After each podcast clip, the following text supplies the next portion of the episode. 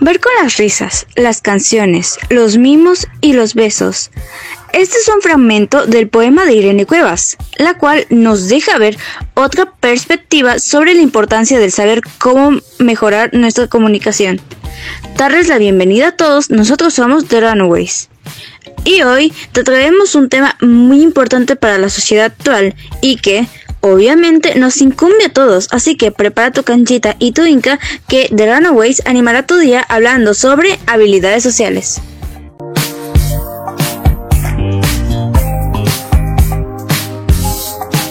Los seres humanos somos seres sociales, por lo que comunicarnos con los demás es algo necesario.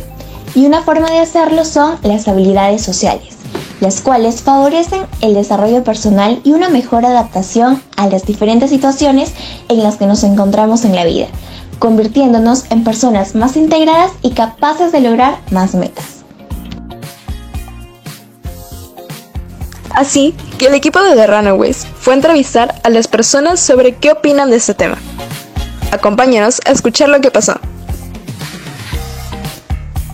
Bueno, continuando con las entrevistas, nos encontramos con la señora Julia Quiroz, que nos va a brindar su opinión relacionada al acoso escolar o bullying. ¿Qué podrías decirnos sobre el tema, por favor?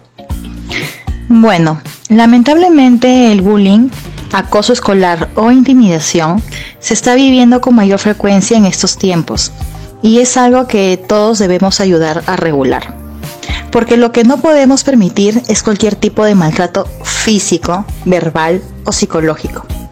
Pienso que es mejor denunciar estos actos y ser más empáticos con quienes lo padecen. Te agradecemos por tu opinión. Para complementar el tema, querido oyente, ¿te gustaría escuchar algunos tips para volvernos super pro socializando? Entonces, sigue escuchando tu radio juvenil favorita, The Runaways.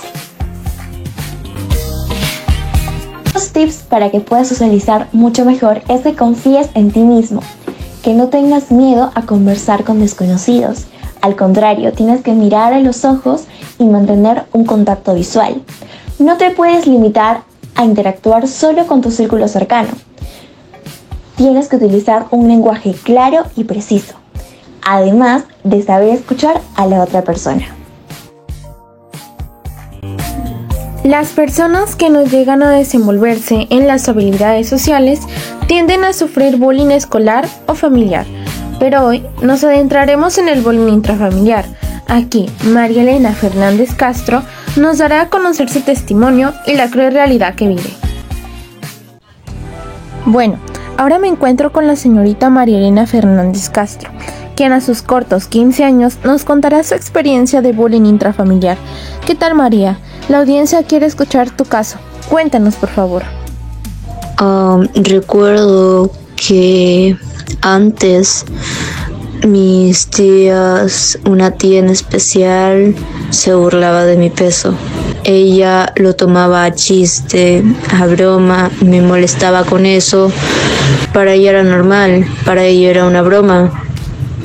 La verdad no sé qué pensaba, pero yo comía dulces, me encantan los dulces y los comía y a veces ella se burlaba de eso, diciéndome con tantos dulces vas a engordar, bromas así, bromas que eran tan incómodas, a veces me tocaba el estómago y me decía, ¿ves? Por comer tanto dulce o eres una marranita y yo no podía decir nada, solo me podía reír y creo que nadie notaba lo incómodo que era tratar de no decir nada, porque si decía algo obviamente me iban a decir que soy muy sensible, que lo toma personal, es lo que dirían y eso me generó inseguridades al comer, me incomoda a veces cuando como con personas que, no conozco bien. Eso es peor, siento demasiadas ganas y el apetito cada vez que siento que me están mirando comer es, es horroroso. También me generó el que yo como demasiado, yo en serio como demasiado, pero a veces es tan complicado que no quisiera comer a veces. Pero bueno, mi familia usualmente si yo les cuento sobre esto, en especial a mi mamá, ella, ella pensaría que lo toma personal, es solo una broma, es lo que dirían, ¿no? Pero bueno, es lo que lamentablemente muchas personas sufren con estas bromas. Es complicado porque si yo digo algo, soy muy respetuosa, demasiado. Y, y sería un aguafiestas y así, ¿no? Muchas gracias Marilena. Espero que esta situación mejore. Gracias por seguir escuchando Radio Young Generation.